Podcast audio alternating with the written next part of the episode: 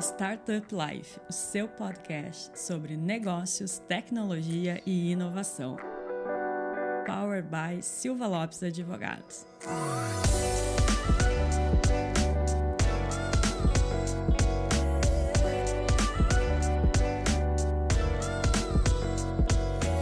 Fala galera, meu nome é Lion Lopes e está começando mais o Startup Life, o seu podcast sobre negócios, tecnologia e inovação. E hoje, né, Cris, estamos aqui fazendo mais uma edição do Startup Life com convidados que vieram especialmente para South Summit. Exato. Ontem eu tive o prazer de fazer um baita painel com ele e hoje a gente convidou ele aqui para vir conhecer o nosso, o nosso, os estúdios Silva Lopes. Estúdio Silva Lopes, adorei. E esse episódio também é o Minha Jornada, que é um episódio especial, onde o nosso convidado conta como foi, como iniciou, como será a sua trajetória como empreendedor. Mas, Lion, chega de mistério, conta aí pro pessoal quem é o nosso convidado.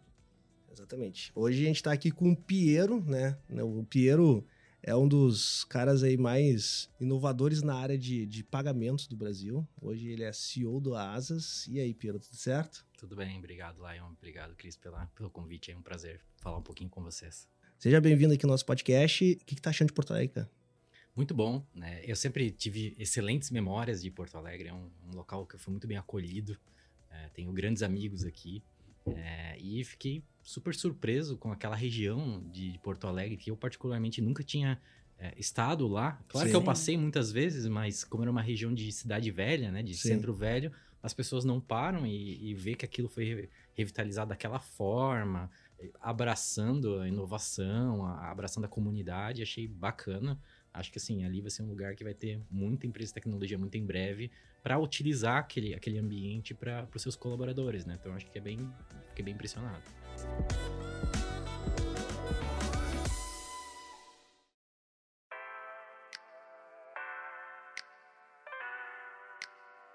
Piero, né? ah, hoje no, no- no- no Minha Jornada a gente quer entender um pouquinho de onde veio o Piero, para onde vai o Piero, como surgiu o Asas. E a gente inicia com uma pergunta assim, meio Marília Gabriela, porque é o meu Ah. momento no podcast, que é quem é o Piero pelo Piero? Tá. Quem é o Piero além do CEO, né? Sim, tá. É, acho que assim, é, primeiro só para Isso não tá anunciado na mídia ainda, Olha aí. mas oficialmente é, eu não sou mais o CEO da minha empresa, eu sou o presidente, eu sou o executive chairman. ah, Legal. e o meu irmão se tornou o CEO. Legal. Isso É. foi um movimento que nós fizemos justamente porque a companhia está muito grande e a gente tem umas questões de compliance legal Uhum, que faz com que é, a gente tenha que ter uma estrutura em cima do CEO para monitorar o que o CEO faz. uhum. Quem vigia o vigilante, né? Exato. Então a, a gente teve que mudar algumas coisas, mas eh, meu papel atual, ah, a gente fala presidente, mas Uhum. o cargo atual é executivo chairman, só para depois, se- quando o Diego assistir, ele não achar, pô, mas ele não era mais o CEO, ele falou que era o CEO. Não, Aí a gente vai botar certinho ali na É, descrição do episódio. Exatamente. não, beleza. Mas eh, respondendo a tua pergunta, quem é o Piero além do Piero? Bem, ah, eu desde cedo, assim, fui muito interessado por tudo que é complexo, né? Então, ah, quando eu tinha 4 para 5 anos, a minha mãe conta que eu aprendi a ler eh, espontaneamente. Eu não fui ensinado a ler, né? Legal. Ah, e eu sempre gostei de montar e desmontar e entender como tudo funcionava de- desde muito cedo. O que fez com que eu, com 8 anos, 8 para 9 anos, meu pai era engenheiro eletrônico e ele arrumava mainframes. Uhum. Ele começou a ensinar eu, eu e meu irmão a programar. A gente mal e mal sabia, estava alfabetizado completamente e a gente começou a programar. A gente gostou muito de eletrônica, muito de, de computação, o que fez com que a gente, eh, desde muito cedo, encontrasse o nosso sentido na vida, que no final do dia era a tecnologia como um todo, né? Além disso, eu também eh, acabei me interessando muito por ah, outras ciências, então assim, eh, muito de arte, de, de, de, de como as coisas funcionam, então ah, o Piero, além do Piero, é um cara que ele é interessado por tudo. Uhum. Tudo que é- aprender é meu grande, acho que meu superpoder. Se, alguém- se- Legal. se as pessoas têm superpoderes, eu diria que é aprender, né? Então, ah, há raras coisas que se tu não me perguntar, eu não vou saber explicar mais ou menos como funciona até um- o o nível mais, não básico, mas assim, a- a essência de como aquilo funciona. Sim. Ah, então, ah, acho que essa seria a resposta. Assim, eu sou um eterno aprendiz de tudo que existe, tudo que eu encontro pela frente.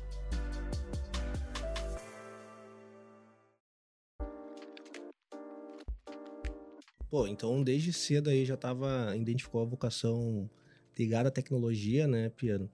E quando que surgiu aí a primeira pulguinha de começar um negócio ligado à tecnologia? Boa pergunta. Ah, eu abri minha primeira empresa com 15 anos. É, era uma empresa de consultoria. 15 anos eu acho que eu tava jogando Magic. eu gostava muito de computadores, né? E ah, eu identifiquei que na região, as, as empresas da região, e a minha região, em Joinville, é uma região que tinha muita empresa de tecnologia, né? Sim. A maior empresa criada no Brasil foi em Joinville. Apesar Uhum. de hoje em dia se- ser parte de uma empresa maior, que é a TOTS, mas a DataSul foi a maior empresa lá, até hoje criada no Brasil. Ah, E feita com tecnologia nacional, Uhum. é, sem é, crescimento inorgânico, né? Uhum. foi a, a Data- DataSul. Ah, e eu, eu identifiquei com 15 anos que essas empresas elas tinham muito problema de segurança Sim. de software, né? Uhum. Ah, e daí, eu e mais dois amigos, nós abrimos uma consultoria para ajudar essas empresas. Uhum. Obviamente que a gente com 15, 16 e 18 não deu certo, Ninguém porque deu a gente bola não sabia pra você. vender. A gente até conseguiu vender algumas coisas. Olha aí. Mas, por exemplo, o problema era que a maioria das vezes os caras ficavam assustados. Uhum. Tipo, teve uma vez que eu peguei uma empresa grande lá da região, a gente fechou um contrato de penetration testing, que é testar a infraestrutura Uhum, dos uhum. caras. Em dois dias a gente voltou com os fontes do RP deles num CD e entregou pro cara. Bom, o cara já ficou. O que, que esses, mo... Sem, que, que esses moleques estão fazendo sem aí? receber, sem ter acesso Sim. pela internet. Aham. Não foi um negócio que eu botei um computador na infraestrutura dos caras. Sim. Eu fechei, eles me, de- me falaram, a gente topa, a gente paga, dois dias depois eu vim eu ter com o CD. Cara, o, o CTO, ele simplesmente criou um relatório dizendo que ele tinha passado a senha pra, pro, pro, pra gente, porque ele não sabia explicar como a gente tinha acesso. Sim.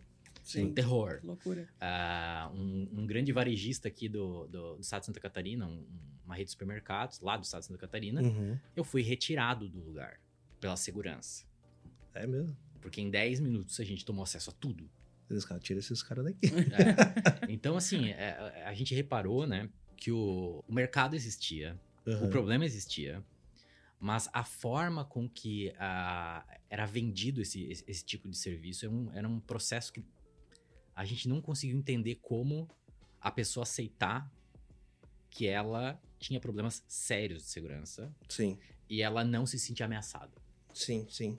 né? Ah, aí, obviamente, a empresa não foi bem. Eu vendi essa empresa para uma empresa maior depois. Fui, fui ser consultor para essa empresa. Aí deu certo, porque eram uns caras gigantes que tinham Sim. o pitch certo, tinha confiança de mercado. Chegava, falava assim: Não, eu não vou te vender, vender o penetration test.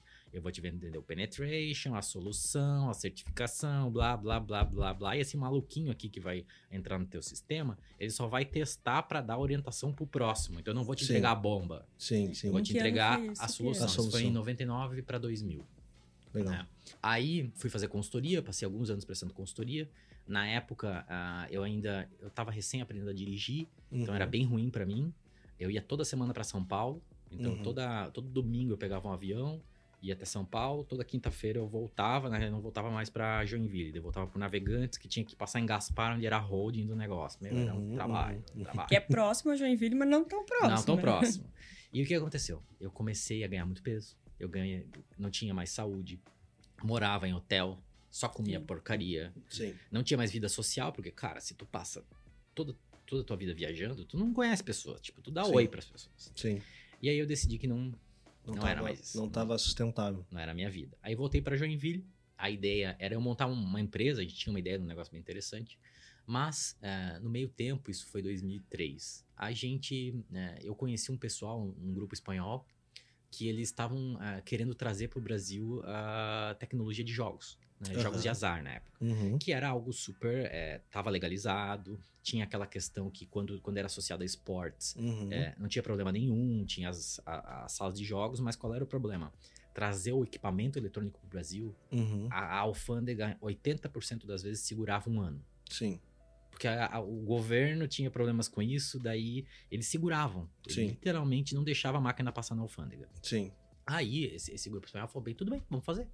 E daí me contrataram para fazer. Uhum. A, a gente fez desde a placa-mãe, fez a placa-mãe na China, né? Fez o hardware, Ah, tu, projetou. tu, tu manja legal. Eu, vi, eu já vi nos teus stories tu brincando ali com, Isso, com umas... soldar e tal, exatamente. Isso eu faço pra minha casa atualmente. Sim. Mas assim, daí eu tive a oportunidade de mandar imprimir uma placa-mãe na China, Legal. eh, fazer todo o equipamento, sistema operacional, até o ponto de fazer a linguagem de programação para desenvolver os jogos. Legal. A versão 1 do protótipo deles levava quase dois anos pra fazer um jogo. A minha versão, depois de um ano e meio trabalhando com eles, a gente fazia em três semanas. Puta, Um jogo. né? Aí foi uma época muito boa da minha vida. Por quê?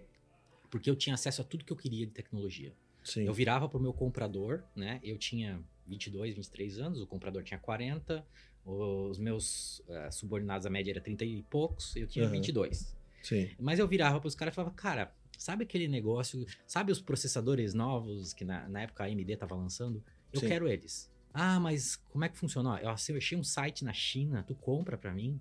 Tá, mas tem que comprar no mínimo mil. Compra. Se é mil, é mil. Compra.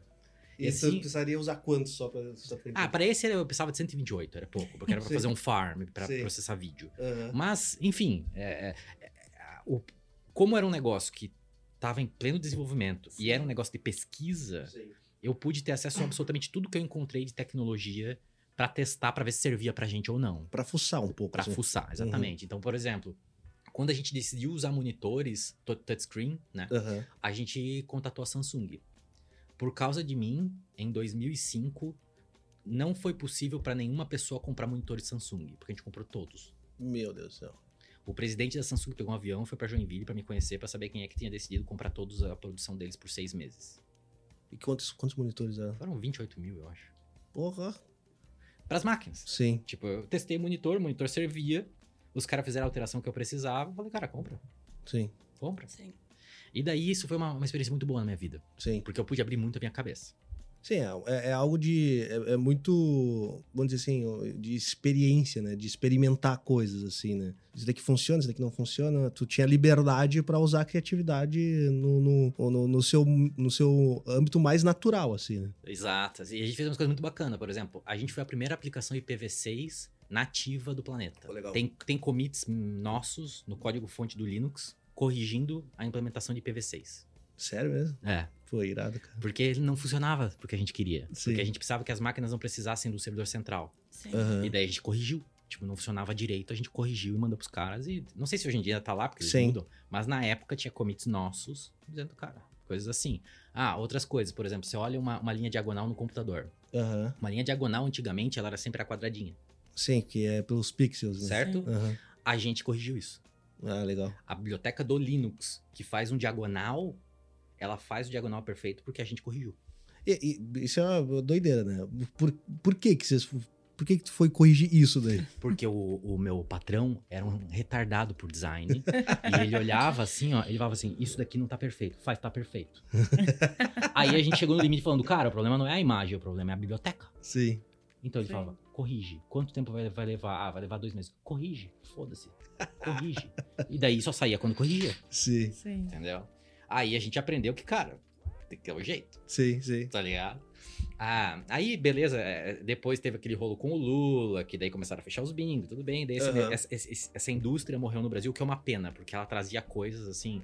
Eu poderia ficar um dia explicando coisas que, por exemplo, que a gente fez que até hoje se usa. Por exemplo, se existe um noteiro numa máquina de ATM onde você bota dinheiro Aham. e pra, pra, pra- pra poder pagar, aquele noteiro funciona porque a gente usou em 2003 e trouxe para o Brasil a indústria de reconhecimento visual de notas. Tu que meteu a mão nisso também. Não foi a gente específico, foi Sim. a indústria, né? A Sim, indústria sim. precisava, teve um, um- um cara foi para Joinville, outro foi para São Paulo, tinha alguns fornecedores, mas a indústria demandou isso e trouxe para o Brasil Legal. esses fornecedores. E assim foi N outras coisas que eu poderia falar. Flash, não existia memória flash no Brasil. Sim. A gente teve que desenvolver porque o HD pifava, quando Sim, sim. movimentava. Sim, é Então, muito, assim, muito frágil, né? muito frágil. Então, N outras coisas a gente teve que trazer. E, e- e a indústria de jogos, é, é, apesar de ter seu lado ruim, ela é muito interessante porque ela avança a tecnologia aos limites, porque é um negócio que dá muito retorno, Sim, porque é um negócio que troca muito rápido e sim. porque é um negócio que o jogador é um jogador de alto nível. Então, ele é muito exigente com qualidade. Uhum. Ele senta uma máquina, ele vai jogar 100, 200 mil reais, ele quer a, a máquina mais rápida, ele quer o monitor mais brilhante, ele Uhum. quer o sistema de som da Bose, da Uhum. Harman Kordon, Uhum. então, fazia muita diferença. né? Uhum. Mas enfim, indo em frente para não ficar muito né, né, nesse. Não, é, que é, nesse- é uma, é uma história única, né, cara? É, Sim. pô, É. olha, e já passou gente por aqui, né, né Cris? E é a Quase prim- dois anos de episódio. Exatamente, é a primeira vez que é uma é uma das histórias mais interessantes que eu já ouvi aqui. Legal, obrigado. Aí a- a- essa indústria a, começou a, a ir mal justamente pelos rolos do Lula lá, dos bicheiros, teve um Aham. rolo lá. Aí, ah, eu e o Diego, a gente sempre teve a ideia de montar uma escola de desenvolvimento de software. A gente entendia, assim, que eh, a engenharia, as, as- as engenharias, as faculdades de engenharia como existem hoje, elas ensinam os desenvolvedores eh, linguagens que, de fato, não mostra para eles como os computadores funcionam. Aham. Porque um cara que, que começa a programar com Java, com PHP, com Python, com qualquer outra linguagem, ele não entende de fato como um computador funciona, Sim. né? Porque um computador ele é uma, uma máquina mega interessante quando você entende a eletrônica do negócio, E, E o que é que- uma doideira, né? que é uma doideira. Quando eu, eu sou advogado, né? Mas eu, a- eu, eu adoro fuçar. Eu atuo numa pegada de restauração. Eu, eu tô comprando um monte de aparelhinho, coisinha da China e restaurando videogame antigo. Legal. Você E daí, e daí eu comecei a ter que entender um pouco mais de placa, de né, como funciona a eletrônica disso. E daí, se a gente parar pra pensar, computador, tudo funciona, tipo, base né, positivo, negativo, positivo, negativo. é, é- é tensão. E, e, cara, e- e é uma doideira tu imaginar que faz coisas incríveis só no liga, desliga, liga, desliga, liga, desliga. Exatamente. e quando tu entende isso e tu entende o software que liga, o, o- o liga e o desliga com o que a gente enxerga na tela, tu tem uma distância hoje em dia que as pessoas não aprendem. Sim. Então você tem 1% dos desenvolvedores que sabem como fazer isso e conseguem fazer coisas espetaculares, por exemplo, uma AI que, que, que responde qualquer coisa, que é o GPT-3 do Elon, Uhum. coisas assim. E você tem os caras fazendo web application, que são uma bela porcaria, e você vê um monte de aplicação que dá pau clicando. Sim. É um negócio Sim. por quê? Porque não, não existe o conhecimento de como as coisas funcionavam. E a gente queria abrir uma, progra- uma escola de programação para ensinar Assembler, C e C++. Uhum. Só. Sim. Que era o que a gente, a, a- a gente considerava o que mais faltava no mercado. A gente foi estudar e entendeu que, assim, que legal, a solução existia, mas as pessoas não queriam aprender. Sim. Era um negócio realmente muito complexo. A cada 100 desenvolvedores, um tinha um mínimo interesse de saber o que, que é. Mas aprender de verdade é um negócio que é tipo aprender karatê, assim. Tu vai, pa- Sim. tu vai tomar dois anos de porrada pra conseguir dar, dar o primeiro soco, Sim. Sim. sabe? Aí invalidamos a ideia. Nesse meio tempo, com- como a gente desligou dessa, dessa empresa e começou a ver o que fazer, a gente começou a ter pessoas que nos procuravam pra fazer um projeto de software em qualquer. Um cara queria fazer, um cara aqui do Rio Grande do Sul nos procurou pra fazer um software que ia embarcar numa TV pra ficar dentro de ônibus, Uhum. Ah. Pra aqueles é, mid out of home, Aham, aham. Uhum. coisas assim, coisas legais. Sim. E a gente conheceu o Vini e o José, que eles trabalhavam na nossa empresa anterior também, Uhum. que foram depois os fundadores do Conta Azul. Uhum. E a uhum. gente, e eles, eles tinham um- uma ideia de um software que na, na época chamava ah, é, e-finance, se a finance, o nome todo errado, assim. Uhum. E a, a gente tinha essa a, a ideia de fazer a nossa empresa para fazer projetos que fossem coisas complexas e Legal. divertidas. Tipo, na verdade, tinha, tinha três, três validações. Primeiro, a gente tinha que acreditar que o cara, que, que quem estava nos contratando era uma pessoa que ia conseguir fazer o que ela estava se propondo. Uhum. Segundo, tinha que ser algo novo. A gente Uhum. não assumia projetos de ninguém. E terceiro, tinha que ser numa tecnologia que a gente considerava legal Sim. de trabalhar. Desafiadora pra vocês, assim. É, no mínimo, eram esses os três critérios. E aí a gente conheceu eles, ele- a, a gente começou a trabalhar junto porque a gente tinha um imóvel e começou a compartilhar o lugar. Uhum. Deu uns dois meses, a gente decidiu fundir e fundamos uma fábrica de software e batizamos ela de Informão. né? Uhum. Aí nessa fábrica de software a gente tinha esse mesmo critério, a gente só pegava projetos legais. Uhum. O que, que aconteceu? Começou a bater um monte de gente na nossa porta. 90% dos projetos a gente dizia não. Mas os que a gente pegava, a gente pegava coisas muito legais. Tipo o quê? A gente pegou o projeto da Mastercard pra fazer, da Globo, projeto do Buscapé, projetos de N empresas locais que estavam começando a inovar com coisas pra web, coisas Uhum. embarcadas. A gente fez, assim, uma, uma centena de projetos muito legais. Mas a, a grande diferença era que a gente acredit- tinha que acreditar o que o cara tava fazendo. Sim. Isso fez com que a gente pudesse eh, subir o nosso valor a hora. Na época, eu vou chutar aqui, mas sei lá, custava 100 reais a média para contratar fazer o outsourcing do, do programador, a gente cobrava 200, Sim, do dobro, né? o dobro. Sim. E a gente não discutia preço, não discutia escopo, a gente falava, cara, assim, ó, a gente precisa desse tempo, a gente precisa fazer isso, a gente vai te entregar no prazo, e a gente sempre entregava no prazo, a gente vai fazer isso, só que as nossas regras.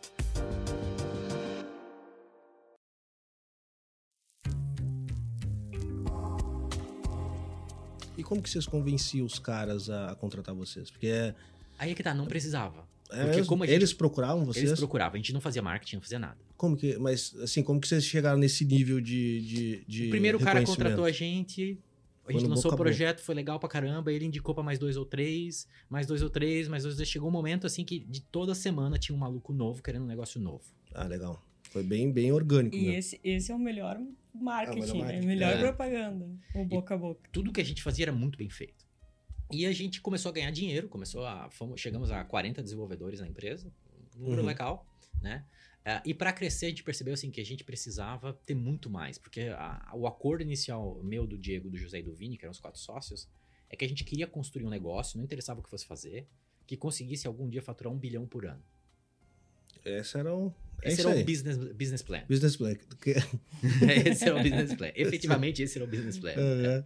Aí a gente chegou um dia o Vini, que na época ele tinha cabelo ainda, virou pra gente e falou: Olha, cara, eu fiz a conta aqui, a gente fatura bem. Cada desenvolvedor a gente consegue faturar uns 200, 300 mil por ano com ele.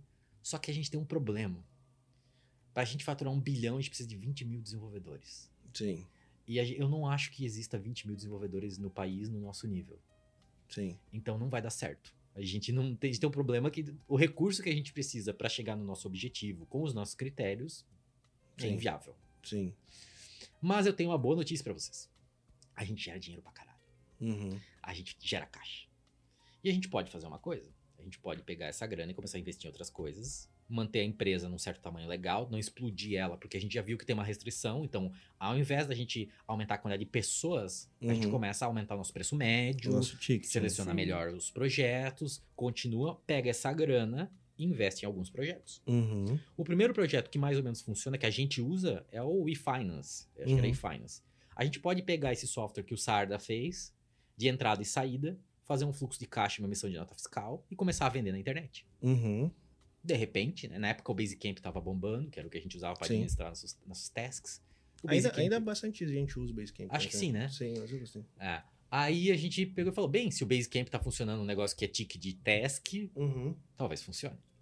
Aí a gente pegou toda a grana, investiu, fez um fluxo de caixa animal, que é o que tem no Conta Azul hoje, aquele fluxo de caixa que é tudo Uhum. inline, né? Uhum. Que tu clica e tu edita por lá. Sim. Aquilo lá é um- foi o terror pra fazer.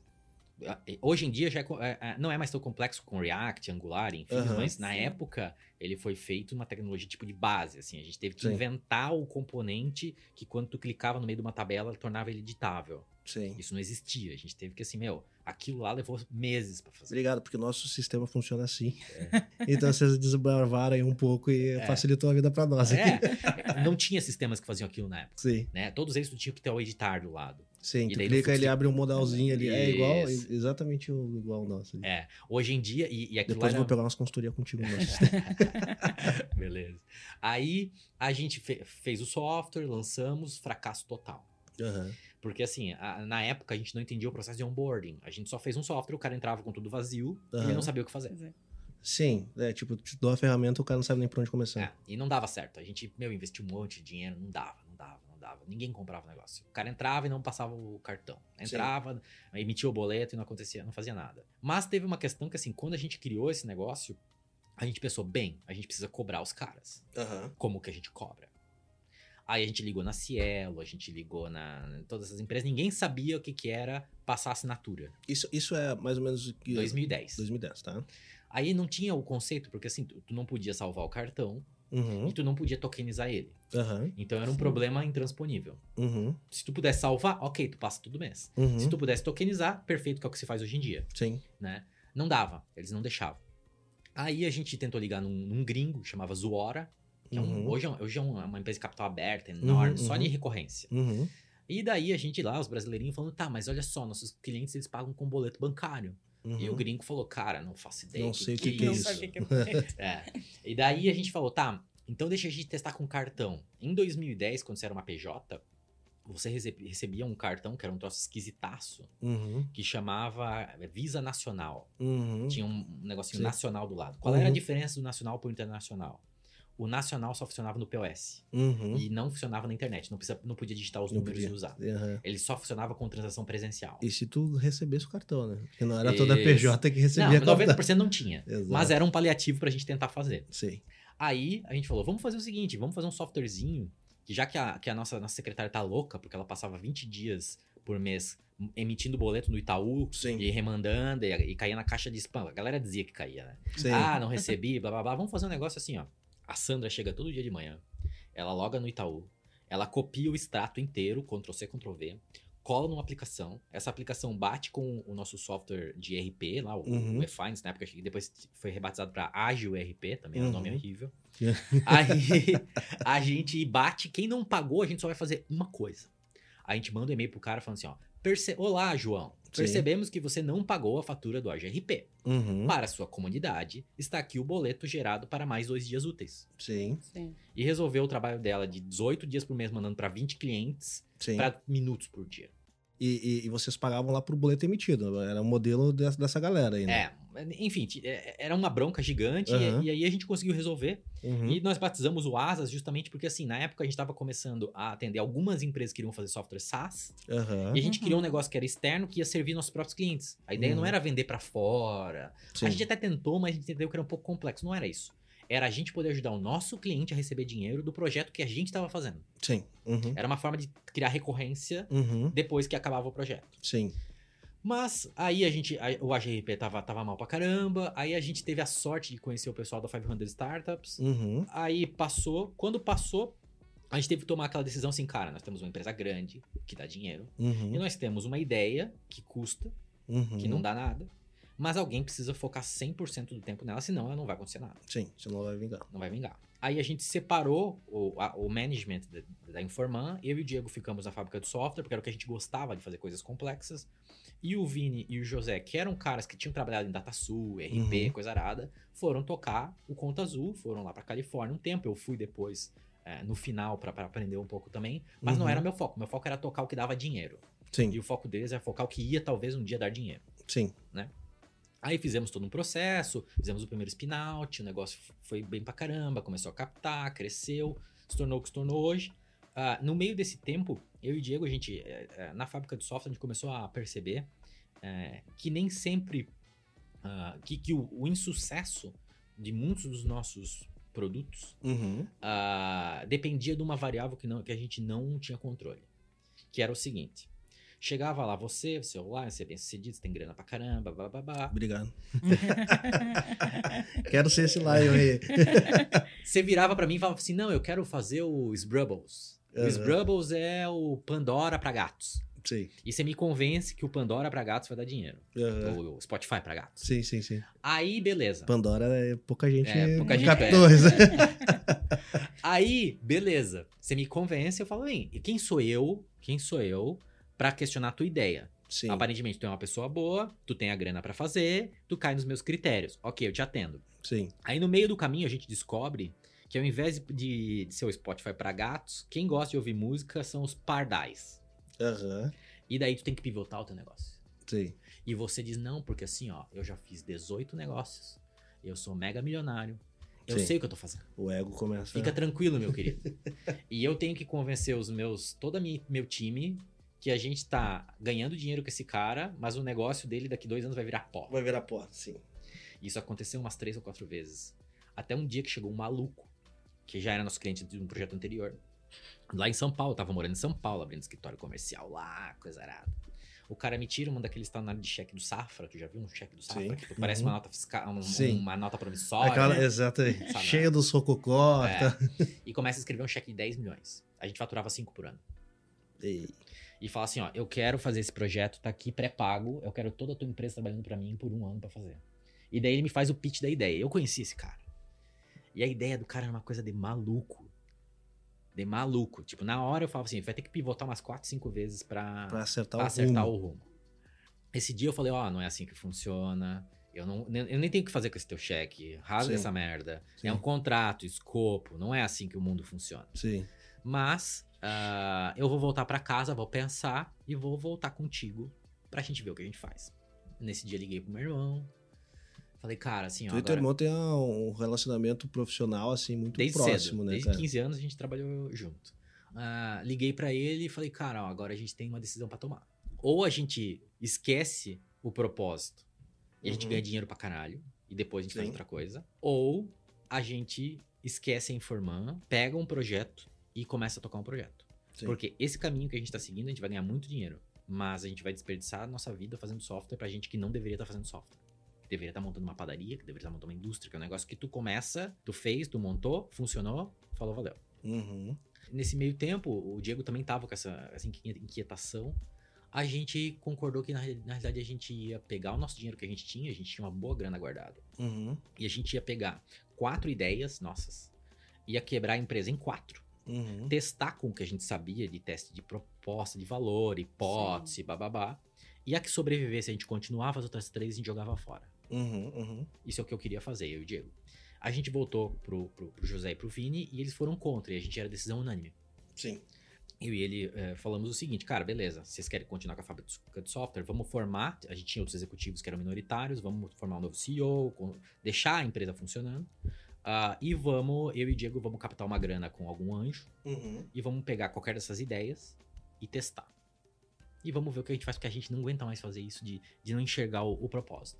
E daí a gente escolheu o Asas. uhum. Captei grana com um dos ah, acionistas da Tigre, lá de Joinville, do grupo Uhum, Tigre, um- uhum.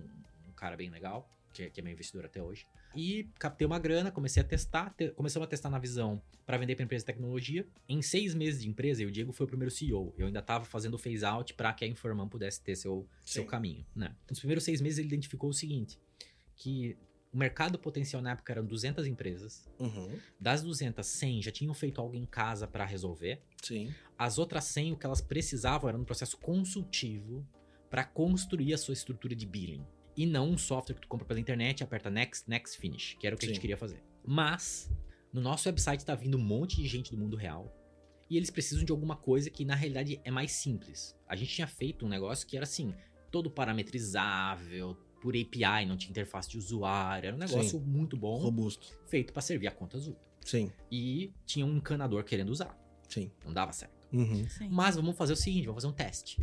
Vamos pegar, vamos usar a nossa conta bancária, porque a primeira versão do Asas usava a conta bancária do cara, o cara importava os arquivos Sim. e não movimentava o dinheiro, Uhum. porque não existia esse conceito na época. Sim. Então, ah, vamos fazer o seguinte, vamos usar a nossa conta, vamos fa- deixar o cara emitir a primeira cobrança, Uhum. a gente ajuda ele a parametrizar tudo, vamos deixar ele emitir e a gente, quando a gente recebe o dinheiro, no dia seguinte a gente deposita pra ele. Sim. Só isso. Os bancos não chiaram muito com vocês, cara. Eles não souberam no começo, né? Sim. Porque a gente só fez, Sim. né? Tipo, de um dia pro outro a gente decidiu fazer isso. Pois bem, nos primeiros seis meses de asas, com empresas de software, a gente tinha alcançado um faturamento de, se eu não me engano, uns 500 reais por mês. Uhum. Nada. Por quê? Porque além da startup dessa empresa ela é, é, ser muito lenta e não ter muita grana, no geral os planos de negócio não dão certo. Então o cara dizia pra mim, olha, eu vou, vou faturar, eu vou ter 100 mil clientes em seis meses. E não vingaram. O primeiro mês ele tinha um. Sim. Segundo mês ele tinha dois. Terceiro mês tinha dois, porque o primeiro foi embora. Sim. E daí, meu, chegava seis meses, o cara tinha 12 clientes no plano de negócio de 100 mil. Sim. E essa era a regra de Sim. todos. Esse cara, que era o encanador, ele chegou no nosso website escrevendo caixa alta, sem Sim. ponto, sem vírgula, aquele negócio mais maluco de todos. Sim. E ele botou lá no nosso OLARC da época, que era o webchat que tinha nos websites. Aham. Ele botou assim, ó, ó, eu preciso emitir 200 boletas.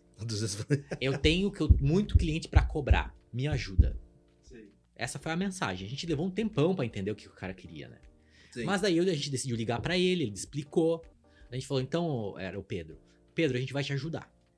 A gente vai me manda a tua lista de clientes. Eu vou parametrizar o software pra você, só vou te dar um login e senha pra tu ver. Aham. Eu parametrizo, eu crio as cobranças, eu faço tudo.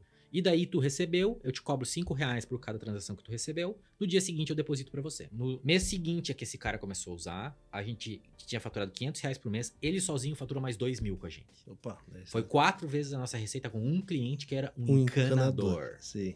Aí veio o escritório de advocacia, aí começou a vir pessoas do mundo real que elas tinham um problema. Sim. Elas queriam receber dinheiro. Sim. Não interessava como, ela não- o boleto era irrelevante pro problema delas. Sim. Elas só queriam a grana na conta pra poder pagar as contas no fim do mês. Sim. Aí a gente pegou, chegou em dezembro eh, de 2013. Eu tava, ainda tava morando em São Paulo, criando Uhum. todo o processo do phase out da Informan. Voltei pra Joinville e falei, cara, vamos pegar. Meu irmão tava morando num apartamento, minha mãe tava morando na nossa casa. Uhum. Vamos pegar minha mãe, mover minha mãe pro apartamento do meu irmão, pegar a nossa casa, tirar todo mundo lá do escritório da Informan que trabalha no Asas, E enfiar aqui. e enfiar aqui e ficar três meses aqui. Sim. Pra fazer o negócio rodar Vou começar a rodar, sim. que eu ia assumir como CEO, então precisava todo mundo junto. Aí beleza, a gente chegou lá, Tu tem isso, Piero, de gostar de enxergar. o- enxergar. o que tá isso. acontecendo. Tá no cockpit, né? Sim. Tem que estar Uhum. no cockpit. Aí, beleza. Aí chegou, se juntamos todo mundo lá, pá, começamos a testar. Daí a gente viu, assim, que o asa que a gente tinha era um negócio muito robusto pro que a gente queria fazer. E a gente precisava de um negócio que fosse quatro telas, que é o que tem hoje no asa. Se tu for criar uma cobrança lá em cima, tu vai ver quatro telas, que é o que tu quer cobrar, o- quem é que tem que pagar, qual é o plano de comunicação, resumo. Uhum, É isso. Uhum, Aí eu virei pro nosso CTO, que era o, que é o Chagas, e falei, cara, eu preciso fazer isso, eu preciso pra amanhã. uhum. Porque nós vamos tá- ficar aqui. O início, o início era 30 dias. Nós vamos ficar aqui 30 dias. Então eu preciso testar essa proposta de valor. Uhum. Aí ele me dá umas horas pra analisar. Beleza, fez análise e falou: não, a gente vai levar 60 dias pra fazer. Eu falei, cara, mas como assim? São quatro telas. Eu faço isso de hoje pra amanhã sozinho. Como assim? Ele falou: não, porque assim, ó, tem um problema. O Asas é um negócio feito pra milhões de cobranças. Então, Sim. quando você cria uma conta, ele cria um banco individual pra pessoa. Ele uhum. cria uma instância que consegue aguentar a carga. Sim. E esse processo é um processo mega complexo. Para eu conseguir fazer uma interface de usuário que altera isso antes da conta existir, eu vou ter que redesenhar toda a arquitetura do software. Sim, sim. Sim. Daí eu falei, então vamos jogar tudo fora. Vamos pegar todos esses cinco anos de desenvolvimento, gravar num CD, mandar pra conta azul. Não foi, ne- Fonte. não foi nem refaturado, foi jogado fora mesmo. O Meu irmão teve um surto psicótico, o Fernando teve um surto psicótico, todo mundo teve um surto psicótico no primeiro momento. Mas daí eu falei, é isso que a gente tem que fazer. Sim, Porque o nosso usuário ele quer receber dinheiro, foda-se o resto. ele, ele não tem nem cognição pra entender a técnica por detrás, né? Exato. Todo mundo tava dormindo lá também, bababá. Dia seguinte, no café da manhã, o Chagas vem e falou: é o certo a fazer, né? Eu falei, é o certo a fazer. Mas daí ele falou: mas cara, assim, nós tam- tem eu mais dois devs aqui. Não tem gente suficiente. Daí eu falei: tem, tem eu e o Diego. Nós temos Bom. cinco pessoas. Voltaram a botar a mão no código. Aí nós pegamos, nós fizemos um processo assim, ó. Foi do dia 13 de dezembro ao dia 13 de janeiro. Todo dia, a gente começava o dia com o que ia fazer, acabava 5 da tarde com uma reuniãozinha de daily na pisci- na minha piscina Uhum. na água, vendo o que a gente fez e precisava fazer no dia seguinte. Todo Ah, dia. legal. E a gente, do dia 13 ao dia 13, dia 31, 11 da noite, tem commit meu no GitHub. A gente fez, dia 13 de janeiro, a gente lançou o produto. A gente lançou o Asas no ano inteiro, tinha conseguido 20 clientes, sendo que desses 20, acho que uns 15 eram desse último testezinho da gente ligando e ajudando o cara. Sim. Uhum. A gente lançou o produto, nos 30 dias seguintes, a gente conseguiu outros 40 clientes, Legal. que é mais que o dobro do ano anterior Sim, em sim. 30 dias. E a gente fez um software tão simples que um, ca- um dia um cara ligou e falou assim: ó, olha, não tá mais gerando cobrança. A gente, cara, como assim não tá gerando cobrança? Não, não tá aparecendo. A gente foi ver, a gente esqueceu a paginação e a gente limitava em 10. Ah, e você tava lá embaixo né? lá. Não, não, não mostrava, porque Sim, a gente tava- limitava o banco para as últimas 10 cobranças Aham. e o cara tinha gerado mais de 10 e a gente esqueceu a paginação de fazer no software. Sim. Aí a gente fez paginação. sim. E a gente ia fazendo todo dia, assim. O cara brigava, esquecia isso, a gente fazia, esquecia aquilo, a gente ia fazendo. E a gente passou de 13 de fevereiro até fim de março na minha casa. Uma, uma pergunta. Ele não. Ele enxergou que não tava mais fazendo cobrança, mas o sistema tava rodando. Aham, Só não As tava cobranças aparecendo estavam lá, pra só ele. tava aparecendo. Ah, entendi.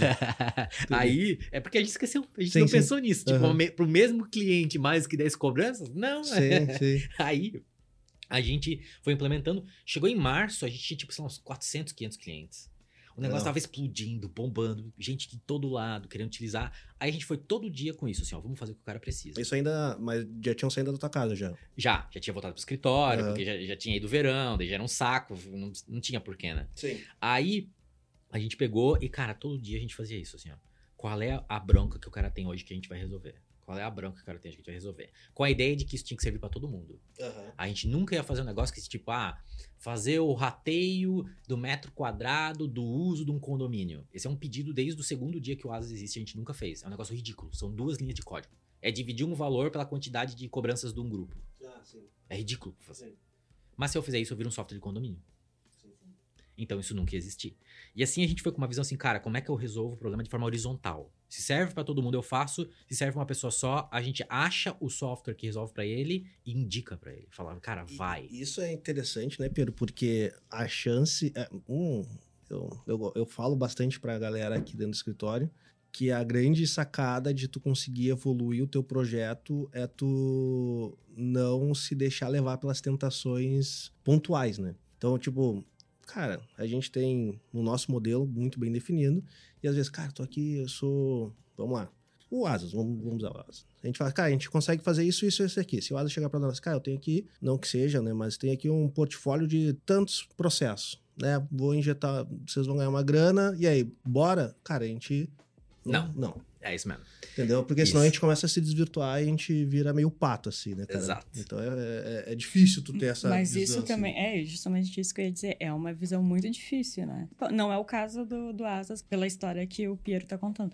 Mas quando, é uma, quando o negócio ainda tá começando, é pior tu precisa ainda. de né? grana, né? Tu precisa de Vou grana, falar tu vai não dizer pra grana é não. foda, né? É. É, Esse do condomínio foi interessante, porque chegou um cara, ele tinha 100 mil transações por mês. Eu fazia 2 mil por mês.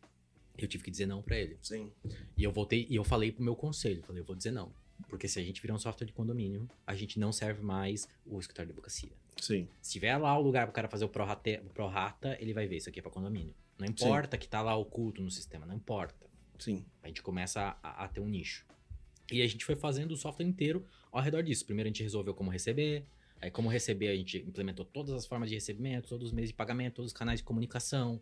A gente começou a estudar o padrão do comportamento do pagador. Uhum. Então assim, às vezes o pagador ele é uma pessoa física, então tu precisa- o o horário melhor de mandar uma cobrança para ele não é horário comercial, é Uhum. fora do horário comercial. Uhum, uhum. Mas se é um e-mail de uma empresa, o horário comercial da vez é é melhor. Sim. Daí a gente começou a Sim. estudar esses padrões. E a gente começou a anotar assim, ó. O cara leu de um telefone, ele leu de uma aplicação web. Ele leu pelo e-mail, ele leu pelo SMS, ele leu pelo push ou pelo WhatsApp. Uhum. Esse cara, ele paga melhor antes do dia 10 ou depois do dia 10? Uhum. O valor médio que ele paga é, mai- é gra- é muito ou é pouco? A partir de quanto valor ele não paga mais? Uhum. E daí a gente começou a mostrar essas estatísticas pro nosso cliente pra falar assim, ó, esse cara não vai pagar, esse cara vai. Ah, legal. A chance desse cara pagar é 10%. Começou a gerar uma inteligência pros caras também ali, né? Aí a gente descolou o que, que é receber dinheiro pelo, do meio de pagamento Uhum. e sim com a efetividade de receber dinheiro. que São coisas completamente Uhum. diferentes. Uhum. E todo dia a gente tem pessoas lá pensando assim, ó, como que eu faço o cara receber mais? Não importa o meio do pagamento, não importa o canal. Como é que eu dou mais efetividade pro cara? Porque no final do dia, o que quebra o negócio é a falta de dinheiro. Então, se eu consigo ajudar o cara a ter dinheiro, ele quebra menos. Uhum. Aí a gente começou com a parte de receber, começou a fazer a parte de mandar dinheiro, que também é um problema, porque ser um Uhum. bom pagador te dá uma outra vantagem, que é tu consegue negociar melhor preço com o teu fornecedor. Sim. Aí a gente ajudou o cara a ser um bom pagador, a gente ajudou ele com fluxo de caixa, com toda a parte de antecipação de recebíveis, que também ajuda ele a sobreviver mais. Sim. E daí a gente completou esse primeiro tripé, que é o tripé bancário. Uhum. Quando a gente completou o tripé bancário, a gente entendeu, ok, o banco do cara tá resolvido, na pirâmide de Maslow a segurança tá ok. Uhum. O que que é o próximo estágio da pirâmide de Maslow? É controle. Uhum. Então a gente começou a dar para ele mais ferramentas de controle. Quanto que eu faturo por mês, quanto que eu gasto por mês, não numa visão de conta azul, de gestão, mas num processo automático que mostra para ele a posição de uma forma simplista. Uhum.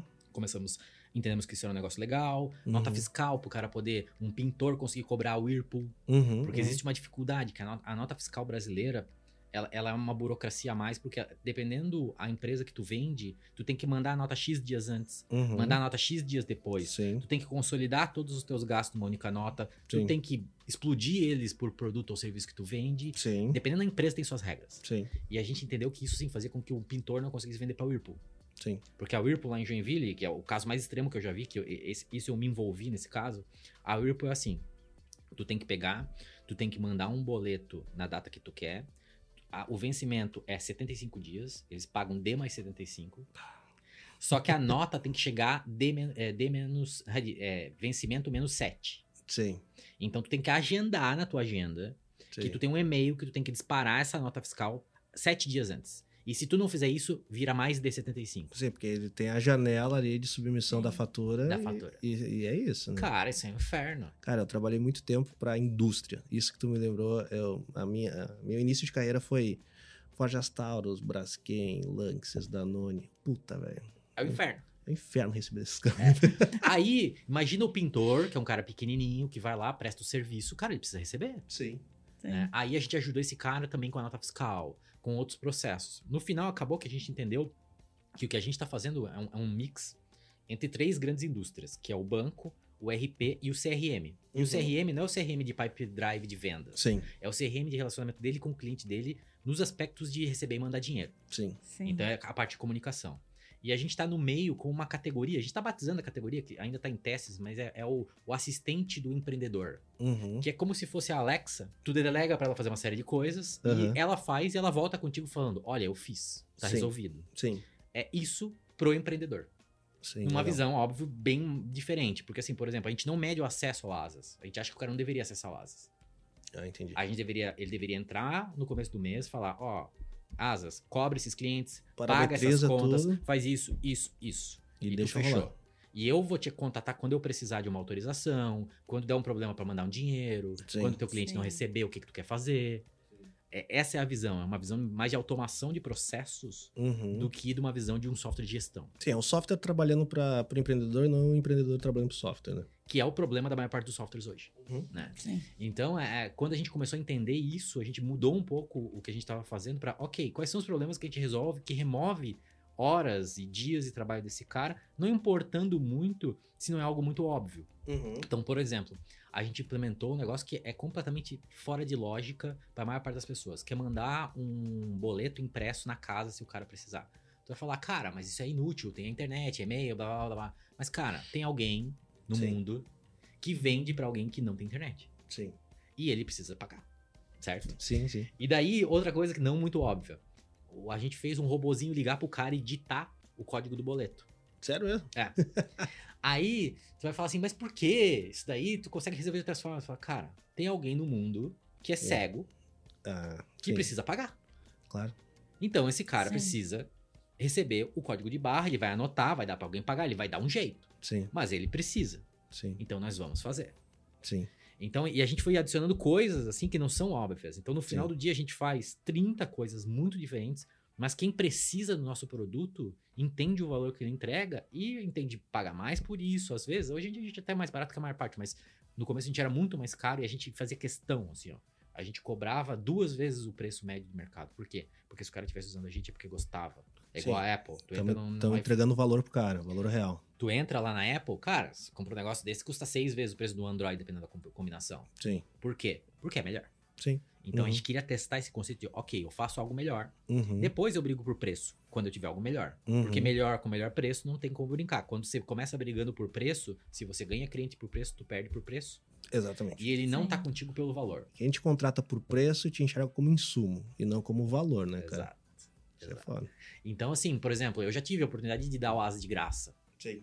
Sempre que eu dei o asa de graça, a- a- apesar de continuar dando dinheiro pra mim, pela forma de monetizar, Uhum. as pessoas usam menos e os clientes que vêm são piores. Então, cobrar mais segmenta. Sim, sim. né? Então, esses aprendizados que a gente tu- foi, foi tendo muito com base em teste, a gente faz em torno de 20 testes AB o tempo todo na plataforma. Isso é cultura, Cultura atual total, do Asas. total. A gente tem 20 hipóteses de teste. O, o- o- todo colaborador entende isso. Quando ele entra, vai abrir o cliente, ele consegue ver. Esse cara tá no teste tal, o que ele vê de diferente é que ao invés de pagar boleto, boleto é de graça, mas ele paga a transferência R$ 3 reais. E Vocês vão clusterizando isso ou vocês jogam pra base toda e vê o que performa? Não, na realidade sempre é cliente novo, Ah, para não ter entendi. vício, né? Sim. Então sempre são os clientes novos que estão em hipóteses de Daí, teste. e daí entram em, em um- em um fluxo diferente ali. fluxos diferentes. Ah, legal. Em torno de 20 em todo o tempo. E assim, a gente tá fazendo isso desde 2014. né? Aham. Ano passado a gente teve uma estatística interessante. A gente completou, se eu não me engano, são 250 testes no ano, 52% de erro. Em 52% das vezes a gente voltou para a versão anterior, porque a versão nova piorava, Piorava. algum indicador. Sim.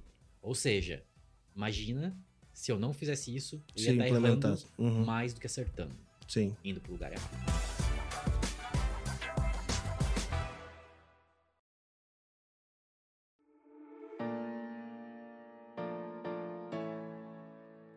Cara, a tua jornada lembra muito uma jornada de um, de um am- de um amigo que você me trouxe, que é o do Gabriel Engel, da Rocket Chat. Tá, o Gabriel conhece. E a Rocket Chat também nasceu dentro de, um- de uma software house que ele tinha. E daí ele fez um projetinho, começou a ver e começou a trabalhar em cima disso. E essa visão, que hoje vai se perdendo um pouco, né? Essa visão de desenvolver empresas de tecnologia com a cabeça de tecnologia. E não só com a cabeça de modelo de negócio, né? Sim. isso se perdeu um pouco, assim, e, e- e- e escutando, te escutando, assim, né, Pedro? Dá pra perceber isso que é muito da, da- do DNA do Asas, assim, né, cara? Sim. Vocês estão, vocês ganharam, não, não é à toa que vocês, né, ah, abocanharem uma boa, um bom pedaço do mercado de pagamentos no Brasil. Fora essa- esses desafios tecnológicos que vocês vêm superando dia a dia, obviamente vocês devem ter vários outros desafios aí, mais chatos de regulação, de expansão e tudo mais. Como que esse Piero, ah, Tech Head, começou a lidar com isso também, cara? Boa pergunta, muito boa, muito boa. Cara, e- isso foi um negócio assim, que no final do dia, né? Quando você começa a ter um negócio, você faz o que precisa, você sabe, você é um empreendedor. Né? Sim. E ah, nós éramos uma empresa super técnica e alguém precisava fazer folha de pagamento, alguém precisava controlar as coisas, né? E o, o que aconteceu, assim, que eu, eu sempre fui muito bom em vender o, o sonho para as pessoas. Eu sempre fui muito bom em, em mostrar o que a gente está fazendo de uma forma consistente e ah, arrumar a casa, não até de financeiro controlar o dia a dia, isso nunca foi, Uhum. foi a minha, apesar de que eu fiz também, mas, mas nunca foi a minha. Mas é, fazer com que tudo o resto funcionasse. Sim. Então, assim, nossos primeiros desafios, como você sabe muito bem, foi, ok, como que a gente não é preso movimentando dinheiro dos outros? Né? Então, esse foi o primeiro, primeiro desafio. Então, a gente começou a estudar a regulação, ela saiu em outubro de 2013. Isso. Em novembro de 2013, a gente começou a movimentar dinheiro dos outros. Então, a gente meio que entendeu, ok, existe um caminho É mais ou menos por aqui que eu tenho por que seguir. aqui. Aí eu comecei a me- a, a- a estudar muito a parte da regulação. Na época só tinha lei, não tinha ainda circulares. Uhum. Circulares só saíram na metade do outro ano. Isso. Então a gente começou a entender a lei, Sim. falou, ok, talvez a gente seja uma instituição de pagamentos. Uhum. Legal. Ok, você começa a entender o que, que tu Já é, né? descobri o que eu sou. O que eu sou. Sim. Então daí eu, eu comecei a me interessar muito por isso. Como eu veio da, da- da parte da informa de vender. E vender no final do dia é um processo de conceituar um- uma ideia e poder mostrar para os outros. Comecei a fazer fundraising, aí comecei a fazer pitch, entender um pouco mais disso. E, e sempre como eu e o Diego, nós, n- nós ah, temos essa, essa dualidade, ele sempre gostou muito de lidar com pessoas e com dados. Ele é o maníaco dos dados e os testes AB é tudo de- da cabeça dele, a lógica por trás e como fazer a matemática por trás. Sim. Então a gente se dividia. Fala Assim, cara, eu toco trazer grana pra casa, eu toco a parte de burocra, que o Diego, se deixar pra ele assinar contrato, a, a gente não paga as pessoas, sabe? Tipo assim, não é a dele. Sim. Deixa que eu toco isso. E tu faz com que a gente cresça através do controle de dados e controla pra que as pessoas estejam felizes Uhum. e querendo uhum, trabalhar pra gente. Uhum. E a gente sempre foi trazendo pessoas assim, que adicionassem skills aos nossos Complementares. né? para poder organizar a casa, né? Sim. Então a, a transição ela não foi uma transição muito pensada, foi pela necessidade. Sim. Porque como tu bem sabe, cara, eu tive que abrir a empresa em 14, eu abri como uma SA. 99% das empresas do mundo abrem uma limitada e converte para SA. Sim. Cara, eu levei 60 dias para descobrir como. Levou Porque um pau violento. Porque assim, ó, não sei se tu sabe se tu já abriu uma SA, mas abrir uma Ah. SA, como é que é abrir, abrir do zero, né? Sim, tu tem que abrir uma conta sem depois- é, CNPJ. E daí eu. tu- e, e nenhum banco sabe fazer É, isso. Só o Banco do Brasil fez. E- Depois e a gente numa agência lá, específica. Isso, né? a gente lá com a, com a lei embaixo do braço, Uhum. abrir o papelzinho e falar: aqui, ó, tu tem que fazer. Sim. Tu é o banco da da autarquia, bababá, tu tem que fazer. Aí o cara descobriu o menu, que o menu era oculto, Sim. e como fazer do sistema dos caras e criar. Então, assim, tudo teve muito trabalho porque o que a gente tá fazendo era muito diferente. Uhum. Nosso contábil, cara, nosso contábil era um negócio de maluco, porque o contador, ele queria reconhecer o TPV como receita Aham. e queria pagar imposto sobre o TPV. Uhum. Eu falo, cara, mas assim, ó, o imposto, o ISS de 2% é mais do que a gente ganha. Sim. Daí ele falou, repassa pro cara. Não tem repassar pro cara. Sim. Tipo, é- é- o nosso imposto é sobre o que a gente ganha. Sim. Cara, isso foi outra bica que daí eu tive que estudar toda a parte de contábil pra mostrar pro cara. Cara, não, assim, ó, existe. As agências de marketing fazem isso desde os anos 50. Sim. E ela pega o dinheiro de um lado, repassa pro outro e só paga sobre o que é dela. Existe.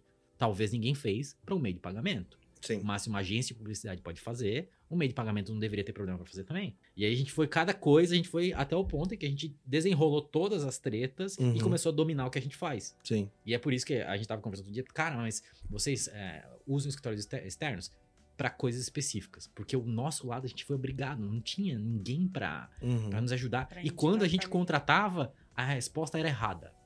Vocês Sim. que ensinavam eles. É, é. Sabe que a gente. ah, isso é um, é um ponto interessante. A gente nadou muito abraçado, assim, porque a gente consegue falar muito bem a língua do, do startupeiro, vamos dizer assim, né?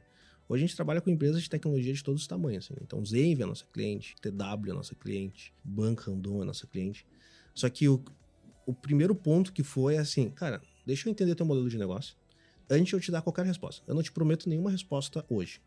E se tu quiser uma resposta hoje, tu não tem que ser meu cliente. É, exatamente. Entendeu? Cara, se, se tu quer uma resposta pra. é, eu sempre brincava com os meus clientes da fábrica de software. Se tu quer um software pra ontem, Sim. eu não sou o cara.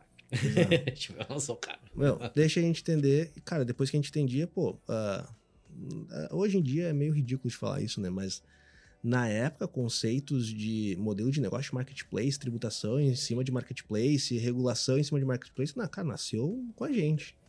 Então a gente olhava assim, o Cris da Cirrus tá aqui também do lado aqui. A gente sentava, cara, e aí? O que- que a gente faz nisso daqui, entendeu? Só que é isso, contador, advogado, e não é jogando pedra nos colegas, eles têm a cabeça muito pautada de, cara, é, é assim que sempre foi feito e é assim que sempre vai ser feito, entendeu? E daí quando tu chega com, com caras assim, que conseguem entender o modelo de negócio, analisar e trazer, propor uma solução, cara, vai embora, daí tu ganha uma penetração muito grande. Tanto que hoje, um dos nossos carros chefes dentro do escritório é um produto que a gente tem chamado viabilidade de fintech. Legal. Daí, cara, a gente entra em, em, em corporates gigantescas, tipo assim, ah, eu quero fazer um spin-off, blá, blá, blá, blá, blá, não sei o que, papapá. Cara, me fala tudo que tu precisa e me dá 45 dias. O cara fala, fala, fala, fala, fala. A gente entra aqui pra dentro, pega né, o pessoal de compliance, pessoal jurídico, tributário, propriedade intelectual, olha e o nosso retorno é, cara, teu modelo não para em pé ou teu modelo para em pé, no viés jurídico e compliance. Se para em pé, a gente consegue te ajudar na manutenção dele. Se não para em pé, cara, a gente nem segue em frente. Não, tá entendeu? Hum, certo. Tá certo. É, ma- mas, é a lógica, tem que ser Claro. assim. Quando você mexe com o dinheiro dos outros, é, não, não tem outro jeito. Sim. Tu tem que Não. entender o que tá fazendo, né? E tu deve ter sofrido bastante disso do galera falar assim, cara, não, isso daqui não vai funcionar. é- Não, ó, eu, eu recebi 90% dos meus no-go's de investidores. Eu já falei com quase todos os investidores de Venture Capital. Do Brasil, eu falei com todos. Aham, Dos Estados Unidos, eu diria que uns 50%. aham. Do resto do mundo, talvez uns 20%. Assim, só no meu último roadshow, eu falei com uns 180 fundos, Porra, foda. tá? Eu recebo 99% de no-goals. Sim. Por quê? Porque até hoje, até hoje, movimentar dinheiro dos outros, as pessoas acham que ou não dá dinheiro, ou tem problema com perder dinheiro, ou não dá fraude, ou tipo, ah, o cliente é pequenininho e morre. E tem muito churn, e tu fala, cara, mas o cara morre. Sim. Não tem solução. Tipo, Sim. o cara, ele run out of business. Sim. Como tu vai resolver o churn e run out of business? Não resolve. Sim. Então, assim, é, tu existe um- um- uma questão que os negócios relacionados a dinheiro, eles têm um. Existem pessoas que têm um apetite a lidar com eles. Uhum. E eu digo que, assim, é, acho que 99% dos investidores e uns 80% dos empreendedores do mundo não deveriam mexer com isso. Uhum. Porque é uma montanha russa gigante, assim, uhum, gigante. Uhum. Como eu tava brincando contigo, de polícia na tua porta, Uhum. Uhum. de um dia tu ser citado como sendo réu de um processo do aborto de, de um cara que vendia pílula de aborto. Aconteceu Sim. comigo. É eu que tu fui começa, lá, tu começa a jogar numa liga tipo, muito diferente, né, cara? É, e daí tu vai lá e tu fala, tu, tu tem que conversar com o juiz e falar, olha, seu juiz, deixa eu te explicar. Sim. O que eu faço é isso, assim, assim, assado. No próximo Tu não, processo... tu não vai processar o Banco do Brasil se ele fizesse isso pelo Banco do Brasil. Exato. Aí ele entende, e, e- e- e o pior é que depois que entende, tudo bem. Ele Sim. resolve. Mas se você não tem a clareza mental e também assim, se você não se deixa isso dominar, porque no final você fala, cara, mas eu vou sair desse negócio, eu vou ser pela semana que ele fala, não, calma, é é assim, você tá fazendo algo novo. Ou ainda, cara, fraude, nego tentando hackear, nego tentando se passar por você. Tipo, teve gente assim que o cara ele criou um domínio com dois S da minha companhia, passou meses querendo trocar Igual dos e-mail, lados, igual né? tudo, tudo, tudo, pra conseguir mandar um e-mail pro meu desenvolvedor que cuidava com a integração bancária no dia que eu tava viajando pra São Paulo Ele, pra mandou, pedir acesso ao nosso, ao nosso sistema, ele mandou como se fosse tu. como se fosse eu. Assim, ó, por um S não era perfeito. Uhum. Só que óbvio que esse cara, que é o nosso o cara que mexe com isso, ele sabe que eu jamais precisaria de acesso primeiro, Sim. Sim. que eu tenho. sim. Desde o primeiro dia do mundo eu tenho acesso e eu não Sim. precisaria de ninguém pra ter. Então já é esquisito o Piero tá no outro lado do mundo mandando e-mail pedindo acesso. Então já Sim. morreu aí. Mas o ponto é que tu começa a ter desafios que outras empresas não passam Sim. e às vezes são coisas muito ruins mesmo, assim. Uhum. Então é, é, tu precisa e, e até como conselho pessoal, assim, te conhecendo agora, tu precisa preparar esse cliente pra falar, cara, ó, tenha calma. Às Sim. vezes, tipo, é uma é uma montanha russa mesmo lidar com o dinheiro dos outros. Então, Sim. tenha calma, vai resolver. Sim. Mas tem hora que vai parecer que o mundo tá, tá acabando, tá caindo Sim. três raios na tua cabeça. Sim, sim, sim.